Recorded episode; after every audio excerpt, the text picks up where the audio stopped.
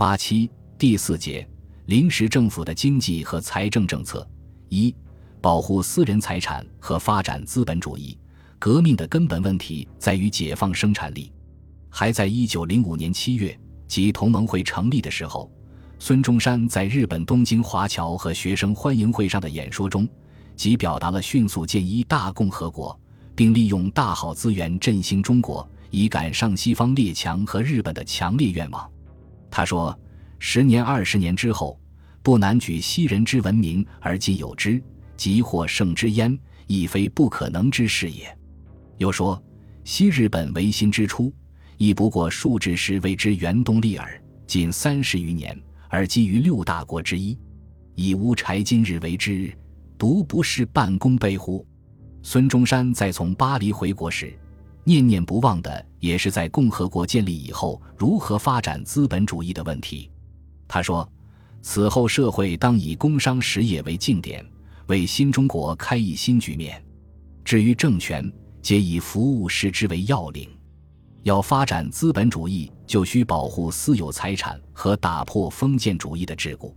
因此，孙中山就任临时大总统后不久，即下达了有关保护私有财产的五条命令：一、凡在民国势力范围之内之人民，所有一切私产，均应归人民享有；二、迁为清政府官产。陷入民国势力范围者，应归民国政府享有。三，现为清政府官吏所得之私产，现无确实反对民国证据，已在民国保护之下者，应归该私人享有。四，现虽为清政府官吏，其本人却无反对民国之实据，而其财产在民国势力范围内者，应归民国政府管理。四该本人投归民国时。将其财产交该本人享有。五，现为清政府官吏，而又为清政府出力，反对民国政府，虐杀民国人民，其财产在民国势力范围内者，应一律查抄归民国政府享有。当制定临时约法的时候，又根据资产阶级宪法保护私有财产的原则，在约法中明确规定，人民有保有财产及营业之自由。第六条。这就是说，中国民族资产阶级的私有财产不可侵犯和有经营资本主义企业的自由。这项规定目的在使生产力从清朝专制政府的所谓官办、官商合办的桎梏下解放出来，将会极大的促进中国民族资本主义的发展。除临时约法这种根本大法外，南京临时政府还颁布过一些保护工商业的法令规章。鼓励人们兴办实业。南京临时政府不仅在中央设有实业部，而且要求各省成立实业司。实业部在给各省都督的电文中说：“本部司理本国农工、商矿、山林、渔猎及度量衡，切念实业为民国将来生存命脉。今虽兵战未息，不能不切实经营。已成者当竭力保存，未成者宜先是筹划。今外省官制。”虽未划一，而各省之实业司当速行成立，隶属本部。除官方之实业部外，这时在民间也纷纷兴起了各种实业团体。如在上海，在一月间即有中华工学会的组织，其宗旨为甲工程营造之统一，乙工程事业之发达，丙工程学术之日新。一月三十日。中华民国实业协会在南京开成立大会，选李四光、万宝元为正副会长，马君武为名誉会长。协会的宗旨是振兴实业，扩充国民生计，挽回利权。二月间，上海又有中华民国商学会之组织，其缘起中说：“破坏匪难，建设为难，审值此金融紧迫，事业貂皮之秋乎？故论建设。”云以经济为前提，而经济问题之要者，如货币、如银行、如铁道、航路以及关税、殖民诸大端，莫不会于商学。同人不敏，组织中华民国商学会，争生气之应求，为知识之交换。数学理以变难而发明，事实以讨论而策进。与此同时，在上海还有中华民国工业建设会之筹设。其发起去旨中说：“政治革命批换新油，自必首重民生，为更始之要义；油必首重工业，为经国之宏图。他并且提出了产业革命的口号：“王者优势之势，一常鼓吹工业主义，以挽救世间而无效也，则以专制之正毒未除，障害我工业之发达为绝对的关系。明达者当自知之。今兹共和政体成立，庸庸妄志之民可共此运会，设我新社会以敬胜争存，而所谓产业革命者，今也其时矣。”除工业建设会外，上海及全国各地建立的类似实业团体还有很多，有如雨后春笋。在南京临时政府的大力提倡下，各地工商界，包括侨商，纷纷投资申请开办工厂、企业。这些申请有直接递送临时政府实业部者，如开办煤矿、设置各种工厂、公司等；也有送各地都督府批准者。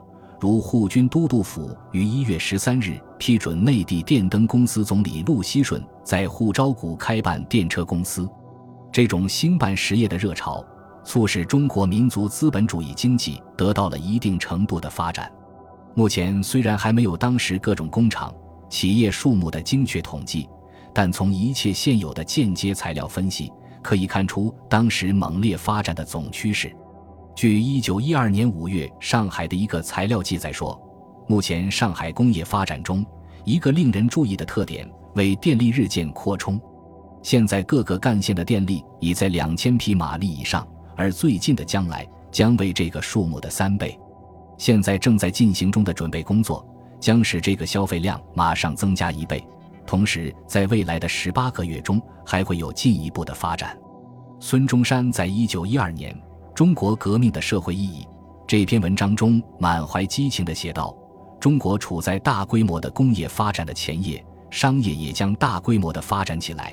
再过五十年，我们将有许多上海。要能预见未来，我们必须是有远见的人。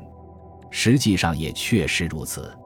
当时除上海这种沿海的大工业城市外，内地各省企业也有很大发展，例如湖南长沙。”据英国驻长沙领事基尔斯在一九一二年长沙商务报告中说，自从辛亥革命以来，发起工厂企业得到很大的动力，几乎每天都有新公司注册。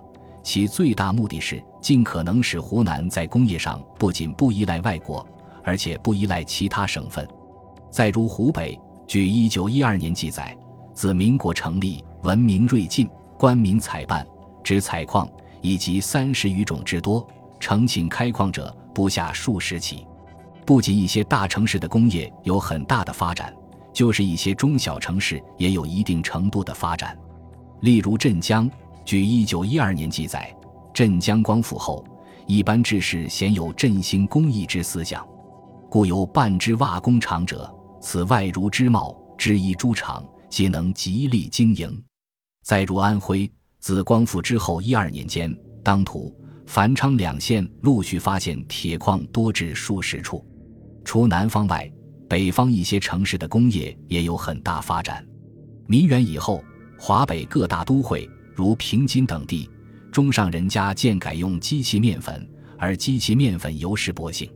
华侨一直是支持中国革命的重要力量。一九一二年一月，海外华侨归国代表团在上海成立华侨联合会。一方面对于政府欲补助其建设，一方面对于华侨谋未来之幸福。临时政府出力于南京，库藏如洗，得南洋经济支柱，殊非浅显。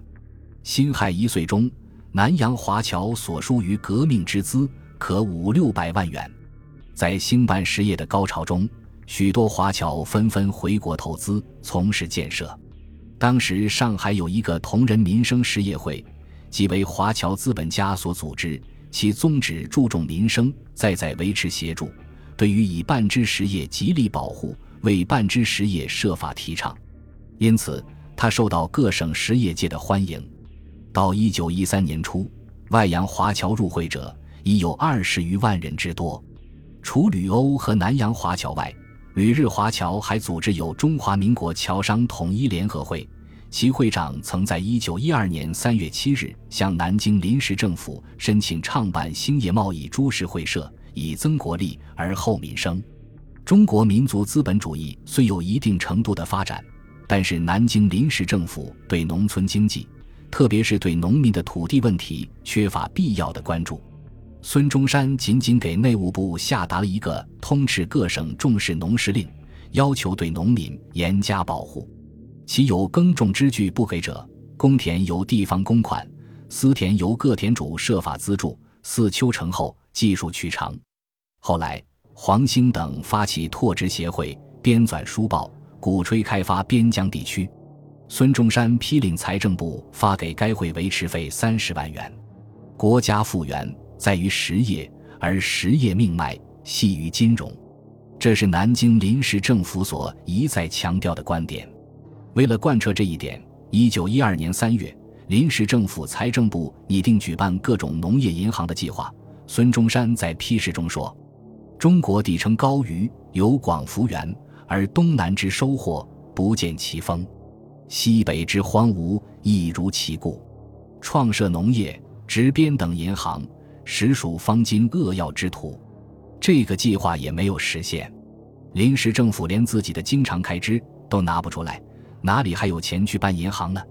而且在当时的情况下，即使办了银行，农村经济也不可能显著的改善，因为封建主义的土地制度还像枷锁一样禁锢着农民。既然土地问题得不到合理的解决，农村生产力便不可能得到解放，中国的民族资本主义也就得不到充分的发展。本集播放完毕，感谢您的收听，喜欢请订阅加关注。主页有更多精彩内容。